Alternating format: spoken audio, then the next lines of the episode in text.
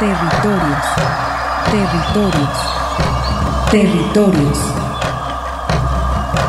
Voces vivas del color de la tierra.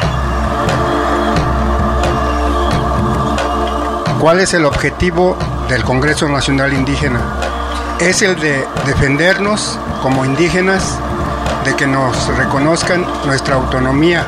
El Congreso Nacional Indígena tiene unos principios, son servir y no servirse, representar y no suplantar, construir y no destruir, obedecer y no mandar, proponer y no imponer, convencer y no vencer, y bajar y no subir. Estos son los principios que, en el que ha trabajado el Congreso Nacional Indígena.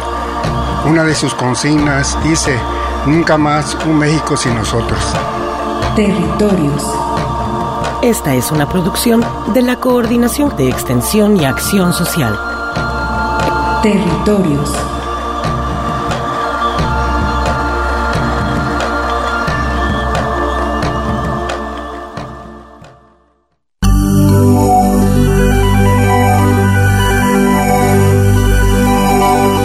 Muy buenas tardes, estimados radioescuchas. Soy Arturo Espinosa y como siempre es un honor para mí estar ante estos micrófonos, tendiendo puentes con las comunidades indígenas y rurales. El día de hoy, 29 de enero, tenemos un programa grabado esta semana para evitar la propagación de la nueva ola de contagios que estamos padeciendo. Les extendemos la invitación a mantener activas las recomendaciones de precaución y la observación de las medidas sanitarias.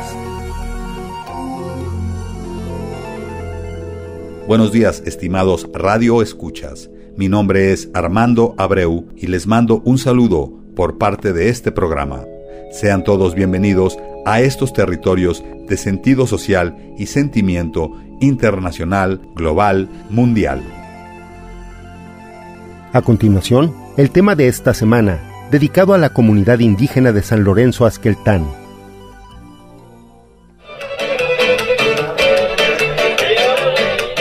San Lorenzo Azqueltán, comunidad invadida.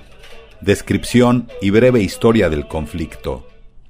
La comunidad indígena de San Lorenzo Azqueltán o San Lorenzo de Azqueltán se encuentra ubicada en el municipio de Villa Guerrero, en el noreste del estado de Jalisco, y está reconocida por la corona española desde el año 1733. Actualmente se extiende en un territorio de 36 mil hectáreas, considerando que a través del tiempo la comunidad ha sido arrebatada de 58 mil hectáreas por los ganaderos y caciques de la zona. Cuenta con una población de poco más de 300 habitantes que se identifican como indígenas pertenecientes a las culturas tepehuano y huirrárica. El conflicto de esta comunidad surge por la presencia de invasores, personas ajenas a la comunidad, quienes han arrebatado los territorios comunales para dedicarlos a negocios personales de ganadería y cultivo, explotando una tierra que no les pertenece. La comunidad de San Lorenzo Azqueltán ha manifestado en diferentes ocasiones que han venido sufriendo desde hace ya más de una década el constante hostigamiento por parte de estas personas ajenas a este poblado. Agresiones, violencia verbal y física en contra de los miembros de la comunidad, así como insultos, amenazas y levantones a las autoridades tradicionales, quienes han implorado una y otra vez a los gobiernos el apoyo para proteger a sus familias y a toda la zona de la amenaza constante de estos invasores, ya que el principal interés de la comunidad es continuar desarrollando la vida comunitaria. Uno de los momentos más violentos en contra de la comunidad fue el caso del compañero Noé Valentino Aguilar Rojas, indígena tepehuano, y quien ha sido secuestrado y salvado la vida en dos atentados.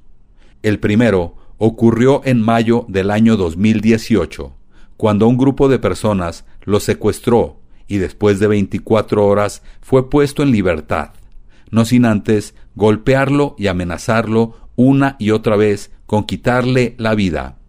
El segundo secuestro que sufrió Noé Valentino fue en noviembre del año 2019, donde terratenientes de Villa Guerrero lo interceptaron, se lo llevaron y golpearon hasta dejarlo casi muerto en medio de la nada. Fue rescatado por otros comuneros que estaban al pendiente de estos acontecimientos. Ese mismo día, dos compañeros, Ricardo de la Cruz González, indígena guirrárica de 35 años que se encargaba de la vigilancia de la comunidad, y Rafael Toña, tepeguano, de 67 años y miembro del Consejo de Ancianos, también fueron interceptados, agredidos y amenazados por parte de los caciques de la zona. Estos actos llevaron a estos tres comuneros indígenas pertenecientes a la comunidad a abandonar su poblado por temor a ser asesinados por los grupos invasores. Desde entonces viven fuera de su poblado. Esperemos que las autoridades tomen realmente cartas en el asunto, medidas que detengan la invasión y el hostigamiento en contra de San Lorenzo Asqueltán.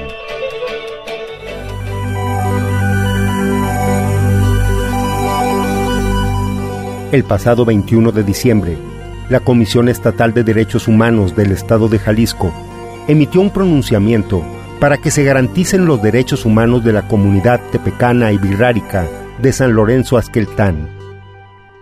Desde el año 2017, la Comisión ha emitido al menos cinco medidas cautelares dirigidas a las autoridades municipales, estatales y federales, así como a la Fiscalía del Estado, para salvaguardar la integridad de las personas comuneras y defensoras de los derechos humanos. También hace un llamado a que se tomen medidas para la erradicación de la violencia de particulares, servidores públicos y policías que han cometido diversas agresiones contra la comunidad de San Lorenzo. El pronunciamiento hace énfasis en la obligación del Estado para generar políticas públicas y planes de desarrollo, entre otras medidas que disminuyan las situaciones de despojo y violencia y que se combata la impunidad. En sus proposiciones a la Secretaría General de Gobierno y al municipio de Villa Guerrero, solicita que sus funcionarios y servidores públicos reconozcan en todo momento los derechos de la comunidad indígena y se anteponga siempre la consulta libre, previa, informada, culturalmente adecuada y de buena fe ante los proyectos que impacten directamente en el territorio y la vida comunitaria. Además, que se coordinen los diferentes órganos de seguridad del Estado mexicano para garantizar el derecho a la seguridad ciudadana y el libre tránsito, considerando el contexto nacional de inseguridad que se refleja en el norte de Jalisco y sur de Zacatecas. Para finalizar, solicita que se destinen recursos y se implementen políticas públicas que garanticen los derechos humanos, se promueva el desarrollo y el fortalecimiento de la paz y la no violencia en la región. El día 18 de enero, entrevistamos al ingeniero Tunuari Chávez, responsable del área de análisis y contexto de la Comisión Estatal de Derechos Humanos. Agradecemos a Cheli de la Coordinación de Prensa. Pues nos encontramos en esta entrevista que afortunadamente pues nos puede conceder el ingeniero Tunuari Chávez, quien es actual jefe de área de análisis y contexto de la Comisión Estatal de Derechos Humanos, entre otras actividades también que realiza. Eh, y pues bueno, hablando así de manera general, como estamos mencionando, el problema de la seguridad es algo que pues preocupa a toda la ciudadanía y principalmente eh, las poblaciones en las, en las localidades indígenas, desgraciadamente, pues tienen una vulnerabilidad eh, mayor. Si gusta darnos al menos un contexto de lo que mm, al menos se vive en esta región del municipio de Villaguerrero, donde se localiza asentada la comunidad de San Lorenzo Asqueltán. Sí, claro que sí, Arturo, con mucho gusto. Pues te saludo con mucho aprecio eh, y de igual manera a todo tu auditorio. Eh, mira, sí, efectivamente te comento que como es de conocimiento eh, ya público, hay lugares en el estado de Jalisco donde el escenario de violencia que en general se vive en México, pero que en estos momentos se está viviendo en algunos lugares de la entidad, pues con una agudeza mucho más profunda y mucho más grave, este, eh, y que es el caso del norte de Jalisco, donde, eh, como sabes, hay, eh, pues sí, hay, hay escenarios que rebasan los intereses locales, incluso que, que tienen que ver más con conflictos entre grupos de la delincuencia organizada, entre conflictos por el territorio por parte de los cárteles, este, y que bueno, es una, son, son espacios ese y otros en el Estado, en donde incluso la gobernabilidad es bastante eh, complicada, la gobernabilidad por parte del Estado, pero también, y como bien lo mencionas, en los territorios donde existen pueblos originarios con usos y costumbres eh, propias, autónomas, que también llevan su propia lucha por la reivindicación territorial, pues se viven de, con, con una intensidad mucho mayor, mucho mayor porque pone al Estado en el reto de atender las cuestiones de seguridad, pero con un profundo conocimiento del derecho indígena, este, del derecho al territorio, del derecho a la autonomía, del derecho al, al, al, al, ejercicio de todo lo que implica el derecho constitucionario eh, de los pueblos. Sí, y pues ahí tenemos un ejemplo muy claro de autonomía donde estas dos comunidades, estos dos pueblos, el pueblo birrárica y el pueblo tepehuano, se han unido para tratar de paliar eh, diversas problemáticas que han enfrentado pues de manera histórica, ¿no? Como lo es la invasión de sus territorios, como lo son pues precisamente eh, la desatención de parte de los estados y de las autoridades, em, que pues recientemente vimos que están tratando también de organizarse de su propia manera, ya este, más de ocho años trabajando bajo estos principios de autonomía y ahora pues inaugurando también una, una clínica eh, comunitaria, o sea, como menciono, dando pasos también por tratar de ellos mismos atender sus necesidades. Así es, y es realmente eh, un motivo de orgullo para este Estado y que como lo, lo establece el mismo eh, artículo segundo constitucional México y por lo tanto Jalisco también es un país y es un Estado pluricultural y esa pluriculturalidad está centrada plenamente en sus pueblos originarios, en sus pueblos indígenas, en todas las lenguas que en este momento simultáneamente, más de 20 lenguas se están hablando en este momento en Jalisco, entre pueblos originarios como es el pueblo náhuatl, el pueblo huirrárica, este y el mismo pueblo eh, tepehuano o tepecano, en este caso que es como una raíz eh, antropológica de los procesos de migración de los pueblos eh, tepehuanos que incluso eh, dan origen a otras culturas también de la misma identidad que han estado habitando en toda Aridoamérica, hasta los Tojón Odan, que son, es otra variante de los tepehuanos, pero en, en San Lorenzo que tan existen los tepecanos, tienen un título virreinal en el momento de la de la conquista española, eh, los mismos, eh, la misma corona española acreditó la existencia de un pueblo y reconoció un derecho al territorio por en ese momento por más de 94.400 hectáreas que abarca su, su título primordial. Y es también un ejemplo muy importante el hecho de que dos culturas distintas eh, pero colindantes geográficamente estén habitando y estén construyendo eh, una armonía en su forma de vida diaria, una eh, cohesión eh, cultural entre ambas lenguas, entre ambas cosmovisiones, para dar existencia a esta maravilla cultural que, que es la comunidad de San Lorenzo de que como lo dices, han dado ejemplos que solo han ocurrido en, lugares pues, muy importantes en México, como es el mismo territorio zapatista, ¿no? Donde han establecido sus propios eh, formas de salud este, para poder dar atención especializada a, sus habitantes y más ahorita en tiempos de pandemia, ¿no?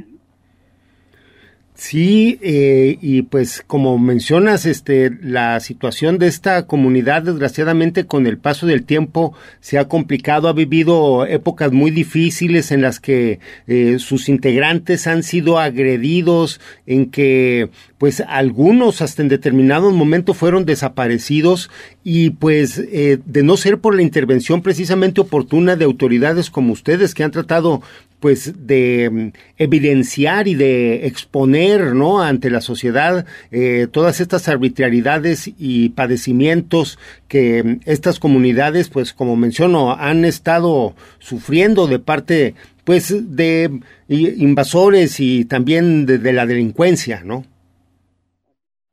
así es. Y fíjate que mm, actualmente eh, esta defensoría eh, tiene identificadas, Arturo, 32 carpetas de investigación de hechos violentos este, que actualmente pues llevan su curso en, la, en las fiscalías. Sin embargo, eh, justo la, el esfuerzo que estamos haciendo institucionalmente es poder comprender la génesis que lleva a, la, a los escenarios de violencia. Es por eso que desde el análisis contextual hemos emitido pues este nuevo pronunciamiento para que todas las autoridades en el ámbito de sus competencias atiendan el problema de fondo, es decir, además de dar la debida investigación este, exhaustiva a cada una de esas carpetas de investigación, eh, también se atienden los, problemas de fondo. ¿Cuál es el problema de fondo? Es un problema agrario. Ese es el, ese es el asunto de fondo que de esas 94.400 hectáreas que, que abarca el título virreinal de la comunidad indígena de San Lorenzo de Esqueltán, hoy ellos tienen un trámite ante un tribunal agrario para el reconocimiento y titulación de bienes comunales por 38.240 hectáreas. Eh, el problema justo es que hay acciones de gobierno que han eh, repercutido en la agudización de los problemas, como es, por ejemplo, el hecho de eh, regularizar predios rústicos y emitir escrituras en predios que se encuentran dentro de esa superficie. Eso es, este, bueno, además de ser eh, ilegal, también es un hecho que se señala con toda puntualidad en el pronunciamiento que emitimos para proponer, en este caso, desde la Secretaría General de Gobierno, eh, para que la Dirección de Asuntos Agrarios del Gobierno del Estado en este momento se abstenga de, seguir emitiendo nuevos títulos dentro de esa propiedad, dentro de ese eh, juicio, digamos, será la autoridad jurisdiccional competente la que en su momento determine el mejor derecho, pero en tanto suceda eso, es importante eh, no agudizar los problemas de, de, de, violencia, es decir, avanzar hacia la pacificación de la, de la zona.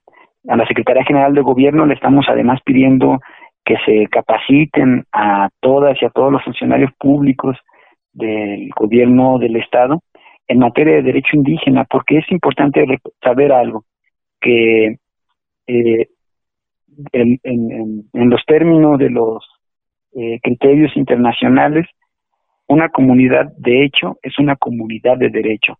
Es decir, en tanto no haya un, una resolución por parte de un juez eh, sobre este eh, eh, ese proceso agrario que tiene la comunidad, todas las autoridades deben reconocer el derecho que tiene cualquier pueblo indígena al territorio, pero no solo el territorio, a lo que implica también el derecho a la autonomía y a la libre determinación, a fin de que puedan realizar una consulta libre, previa, informada, culturalmente adecuada y de buena fe, para la implementación de cualquier proyecto, cualquier medida administrativa o política pública que pueda impactar de manera positiva o negativa dentro del territorio comunal.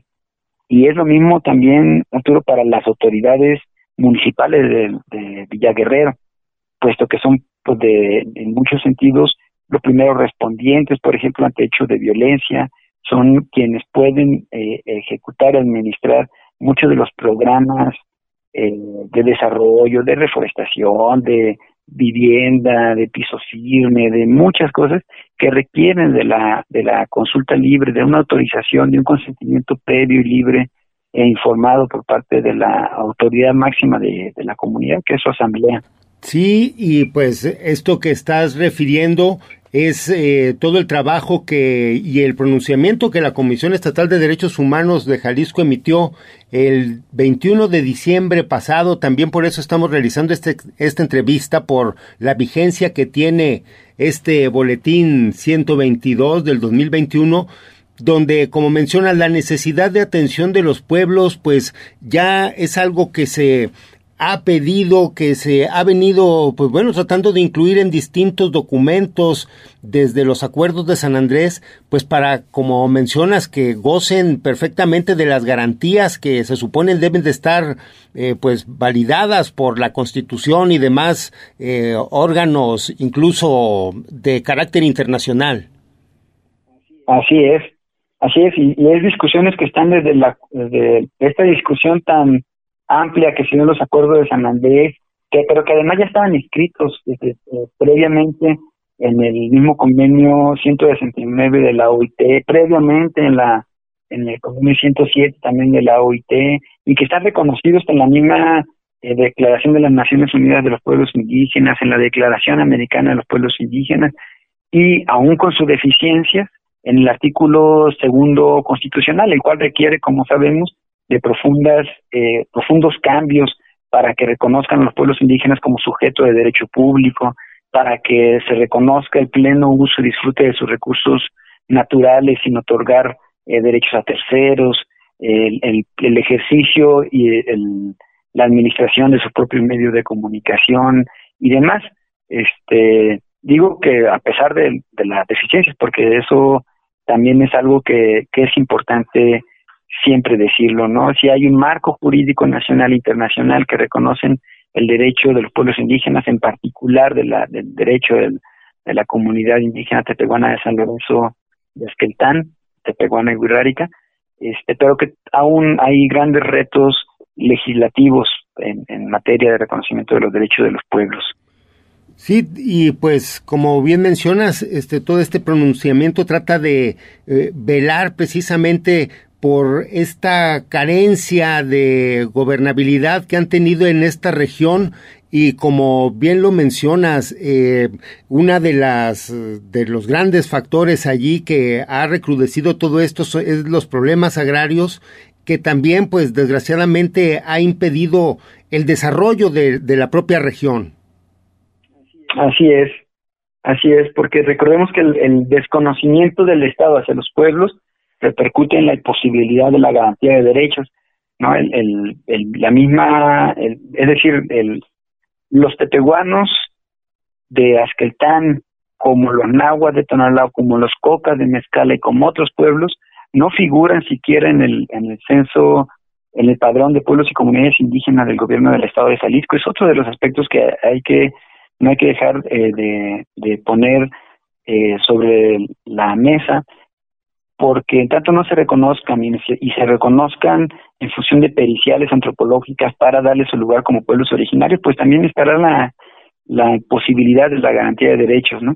Son eh, grandes retos que tiene aún el Estado para armonizarse de eh, plenamente hacia el nuevo paradigma de los derechos humanos que en gran medida eh, la se representan, se ejecutan y se materializan desde esta reforma histórica del artículo primero constitucional, eh, eh, donde ya se pone a todas las autoridades en el marco de sus competencias la obligación de respetar los acuerdos y tratados internacionales. En ese sentido, el mismo artículo segundo, las mismas leyes eh, secundarias y reglamentarias del artículo 27, eh, entre ellas la, pues, toda, ¿no? La ley de agua nacional, la ley general del equilibrio ecológico y protección al ambiente, la ley General de Desarrollo Forestal Sustentable, y con ello la misma Constitución del Estado de Jalisco, la, la misma ley estatal en materia de pueblos indígenas. Este, tenemos grandes retos legislativos, pero en tanto, y lo bueno es que el texto constitucional en el artículo primero pues da lugar a que todas las autoridades pues hagan este ejercicio, tengan esta observancia y, y tengan esta aplicación de lo establecido y ya reconocido en los tratados y convenios internacionales. Sí, como bien mencionas, ha sido uno de los grandes pendientes al Congreso del Estado. Le ha tocado resolver esta cuestión y se ha quedado simplemente en una propuesta de un cambio a la legislación, pero pues no ha pasado de ser una propuesta que se haga efectiva. Esperemos que, que este pronunciamiento ayude a encaminar, que sirva como un instrumento para que las autoridades puedan eh, poner en sus agendas, tanto del nivel municipal, del nivel estatal, y que también refresque la agenda legislativa para poder avanzar en ello, Arturo.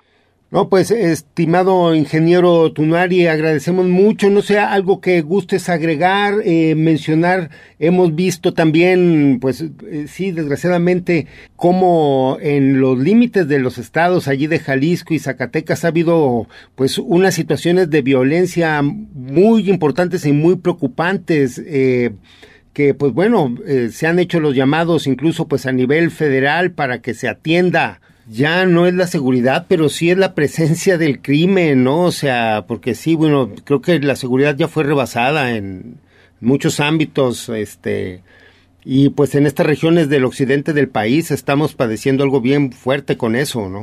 Sí, sí, sí, está horrible, está muy, fea la situación. Ya, pues ya ves, en Jalisco ya rebasamos las, las 15 mil personas eh, desaparecidas, o sea, la mancha está eh, brutal el día de ayer. Este, alcanzamos, a ver, 15.377 personas desaparecidas, que son 69 personas más que, el, que la semana anterior. Este, y en promedio están siendo como 90 personas por semana, son como entre 10 y 12 personas por día en Jalisco. Está tremenda la situación.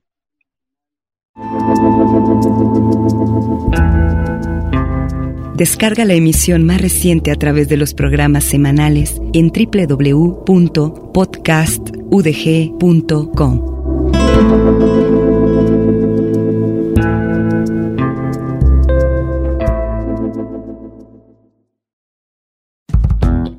Territorios. Un espacio para la comunicación sin fronteras.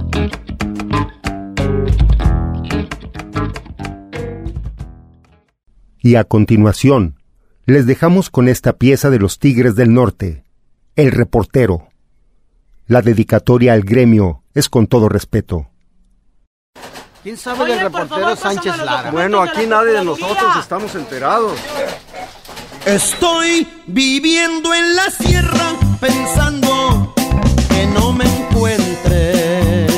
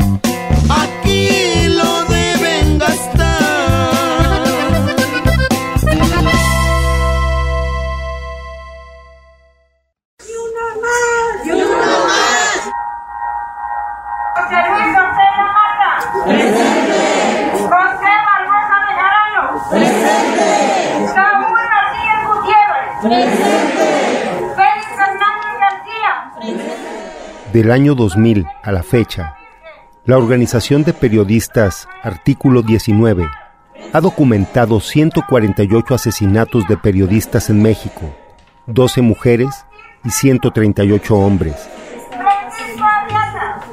El martes 25 de enero se realizaron más de 40 manifestaciones en el territorio nacional en apoyo al gremio periodístico que reclama justicia por los tres asesinatos en lo que va de este año en relación a la labor informativa.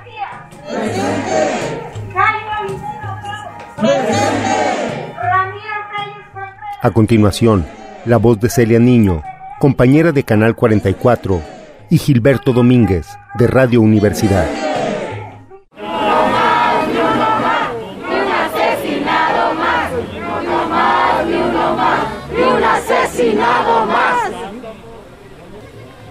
Compañeras, desgraciadamente una reunión de muchos periodistas, pero con un tema pues muy grave para la sociedad.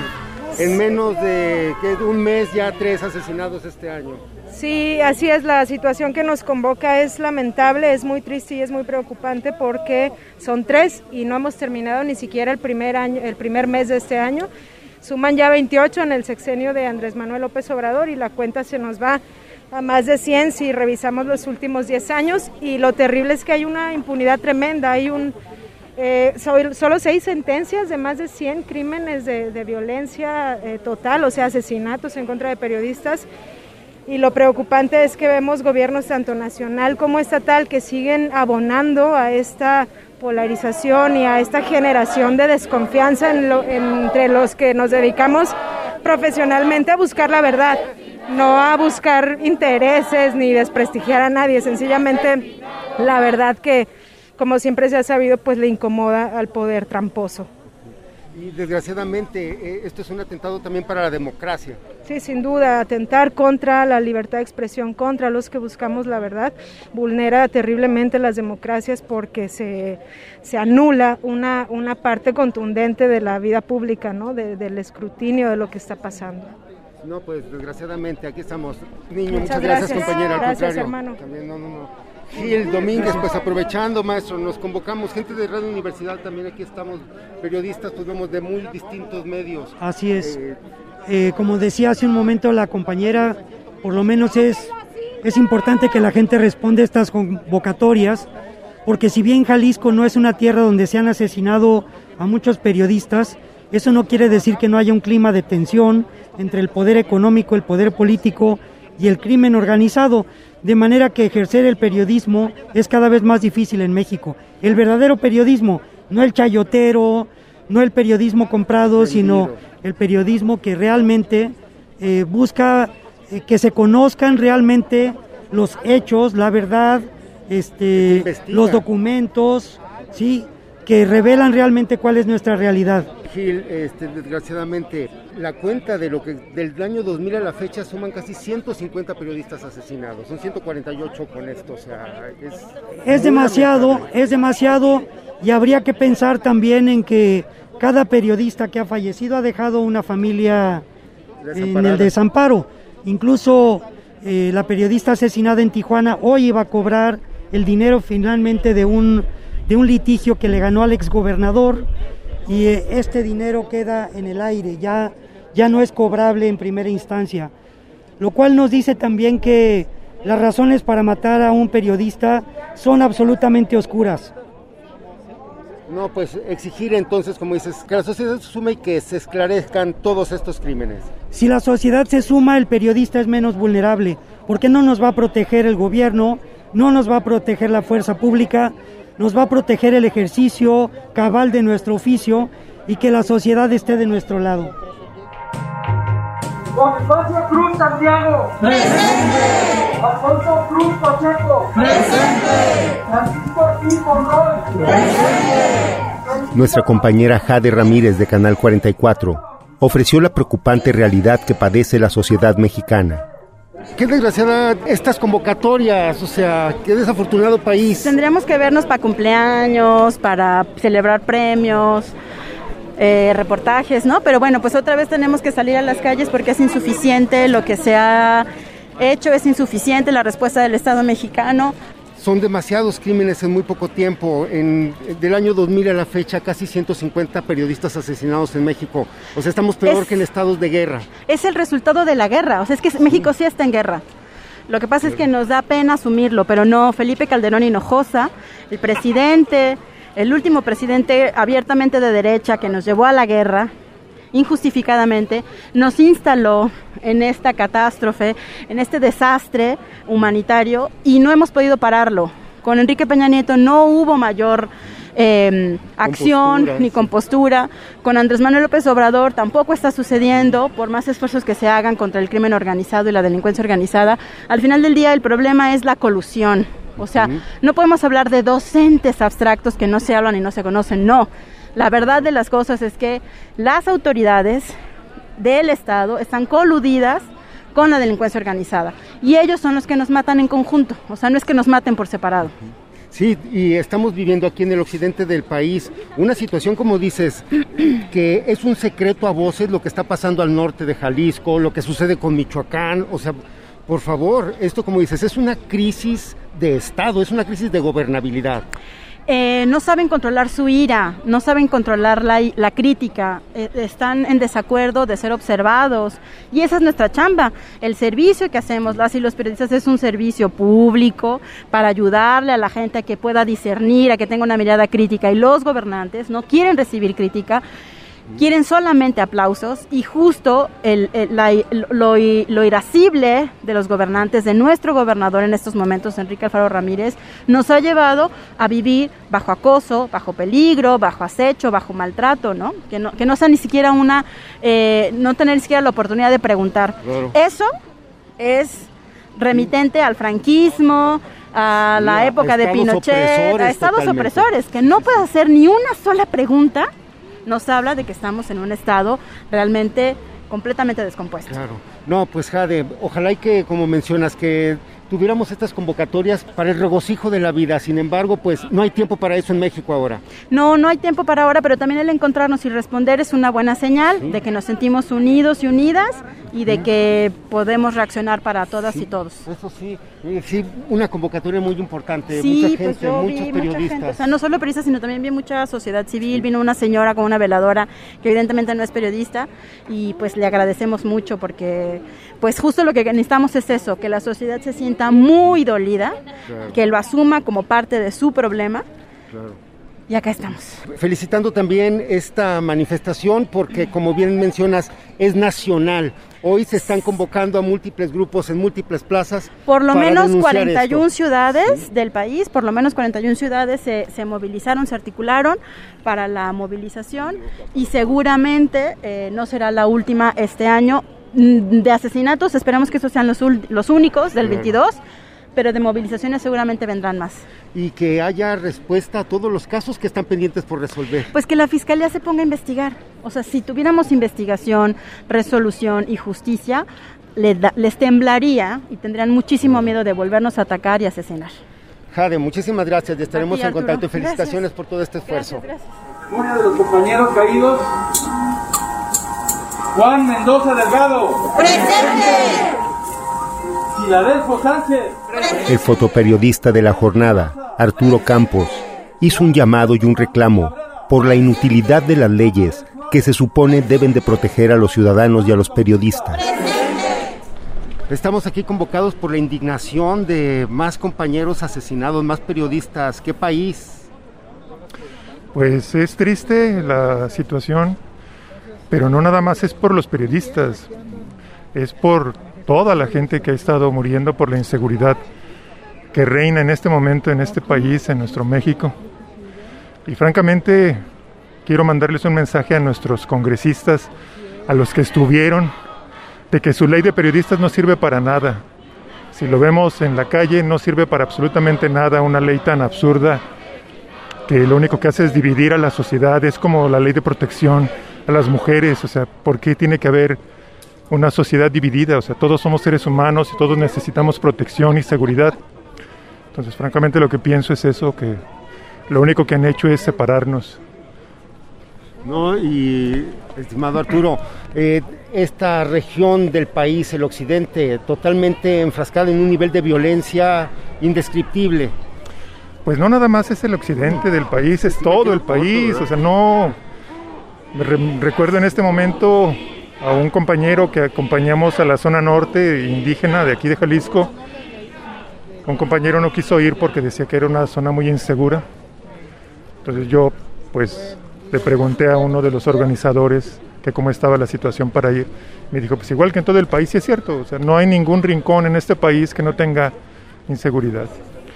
Tlaxcala, zona de padrotes, Yucatán, una zona que la gobernadora prefiere esconder la realidad para que no falte el turismo, o sea, todo el país está igual. Puebla con el Huachicol, Morelos. Todo el país, o sea, los de los todos los estados menciona cualquiera, todos. No, no, pues estimado, muy triste lo que nos convoca esta tarde, pero esperemos que haya una respuesta también como lo vimos de la sociedad, que esto pues no quede impune. Pues la sociedad debe de poner un poco más de atención porque no nada más somos nosotros, repito, somos todos.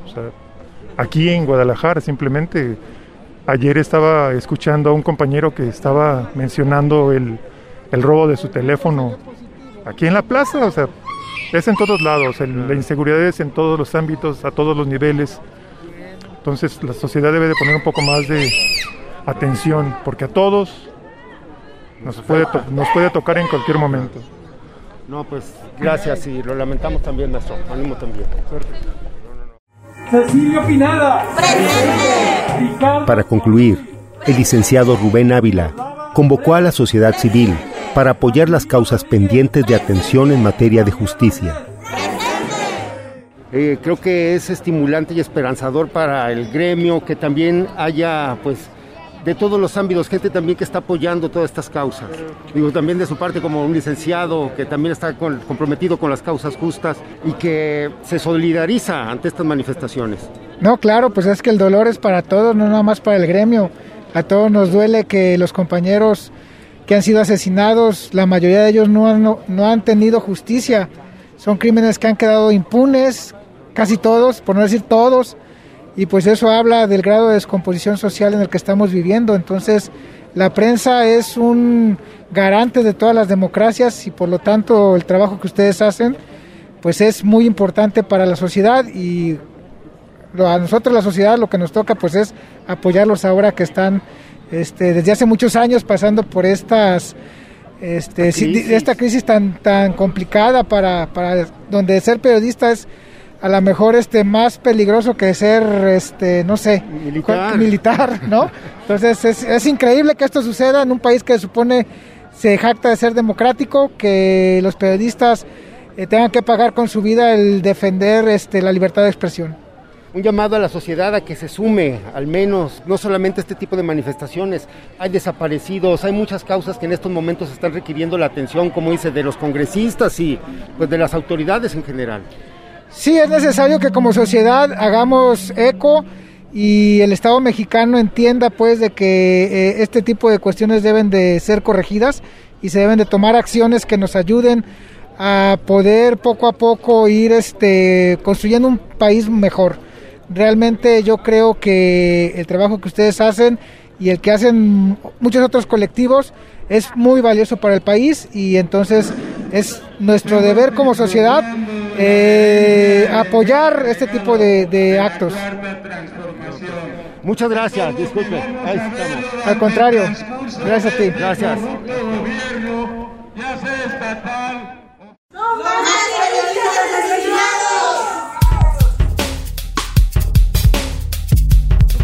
Buenas noches, ¿me dirías tu nombre y a qué te dedicas? Hola, ¿qué tal? Soy Sonia Serrano Íñiguez y soy periodista. En un día como hoy, ser periodista parece el oficio más peligroso del mundo.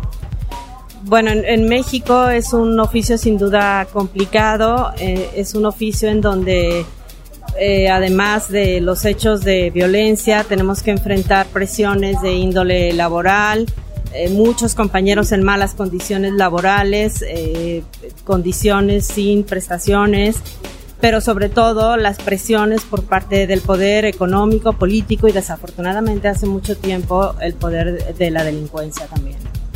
Es un oficio que se ve cruzado entre distintas tensiones y tratando de tener una ética y de encontrar la verdad.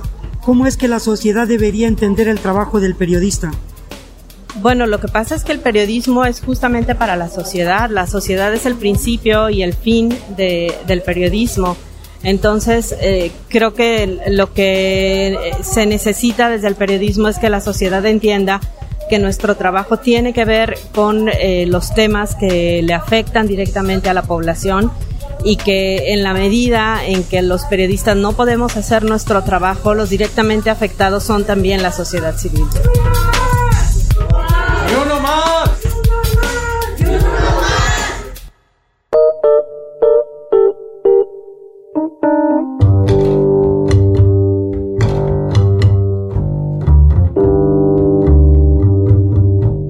El Consejo Indígena y Popular de Guerrero Emiliano Zapata ha resistido y denunciado desde hace más de cinco años el asedio de grupos delictivos de narcotráfico y paramilitares a las 24 comunidades indígenas de la montaña baja del estado de Guerrero.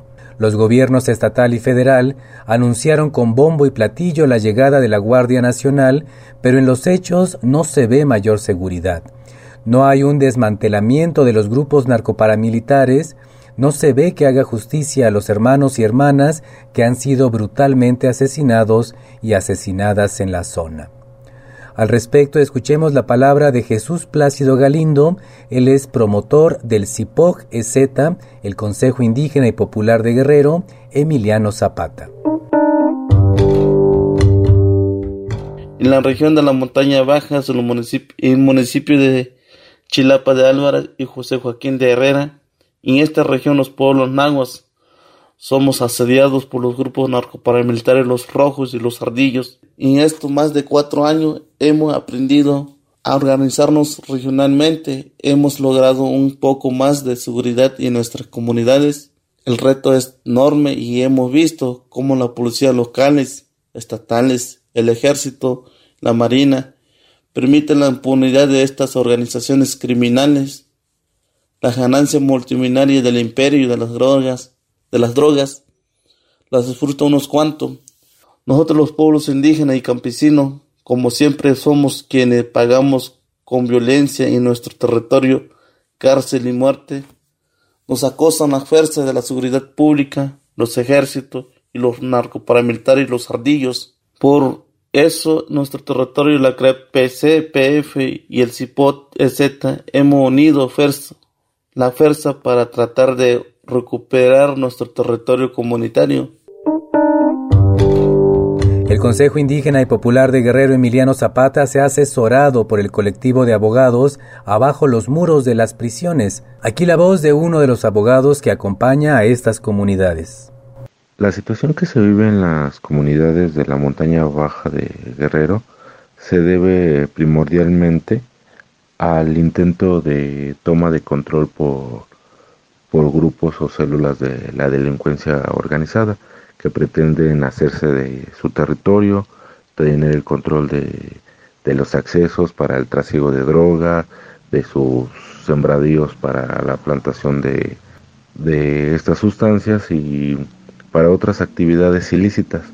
Es así como las comunidades deciden eh, poner un, un alto, hacer frente a estas intromisiones y deciden organizarse Las comunidades están integradas mayoritariamente por pueblos originarios, eh, Nasabi, Mapá, Nahua, Ñacue y afromexicanos, que se dedican mayoritariamente al campo, a la siembra. Eh, históricamente estas zonas marginadas han sido olvidadas por los tres niveles de gobierno y que se suma al interés que tienen los grupos delictivos. La omisión de las autoridades municipales, estatales y federales frente a la emergencia humanitaria que se recrudece en el territorio comunitario de la montaña hace que los grupos narcoparamilitares continúen asesinando a los promotores y promotoras del CIPOG-EZ, así como a delegados del CNI. Además, han iniciado una campaña de amenazas contra la organización con el fin de exterminar y desarticular a los pueblos organizados. Ante esta resistencia a la organización de las comunidades, eh, los grupos delictivos pues los han, los han cercado, han realizado ataques, eh, asesinatos eh, y diversos delitos, tortura, secuestro, levantamientos, desapariciones forzadas, desplazamiento forzado. Sin duda, la situación que se vive en la montaña baja del estado de Guerrero no es exclusiva de esta zona. Muchos pueblos y comunidades en todo el territorio nacional son asediados por estos grupos delictivos y han surgido organizaciones comunitarias para hacerle frente ante la omisión de los gobiernos en todos sus niveles. De la red de comunicadoras y comunicadores Boca de Polen informó Iván Fernández del álbum Putas Fever de la banda Mano Negra, el track 7, Peligro.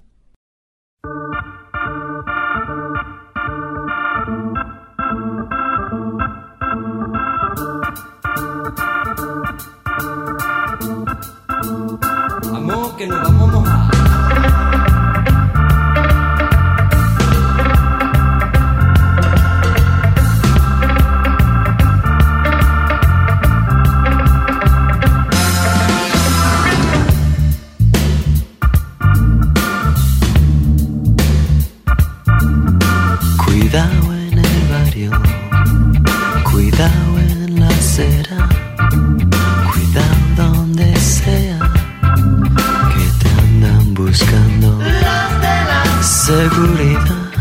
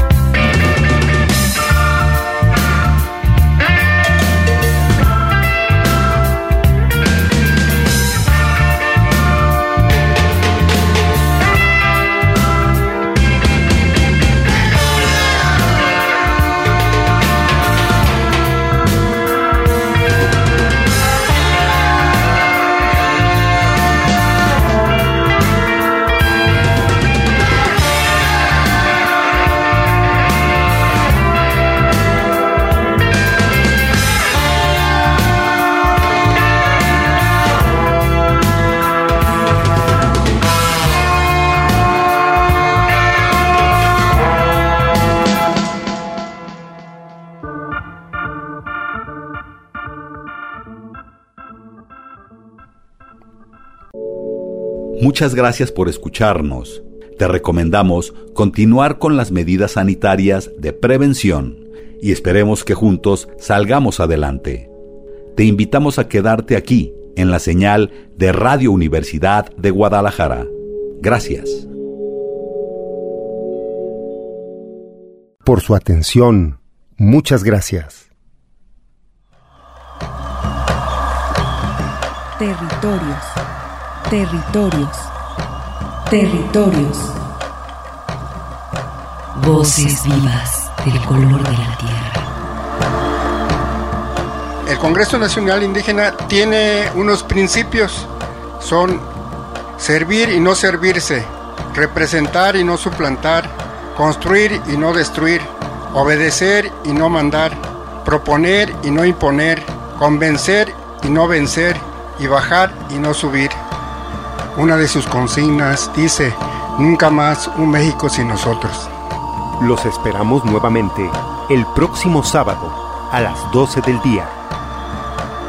Agradecemos el favor de su atención y sigan escuchando Red Radio Universidad de Guadalajara. Territorios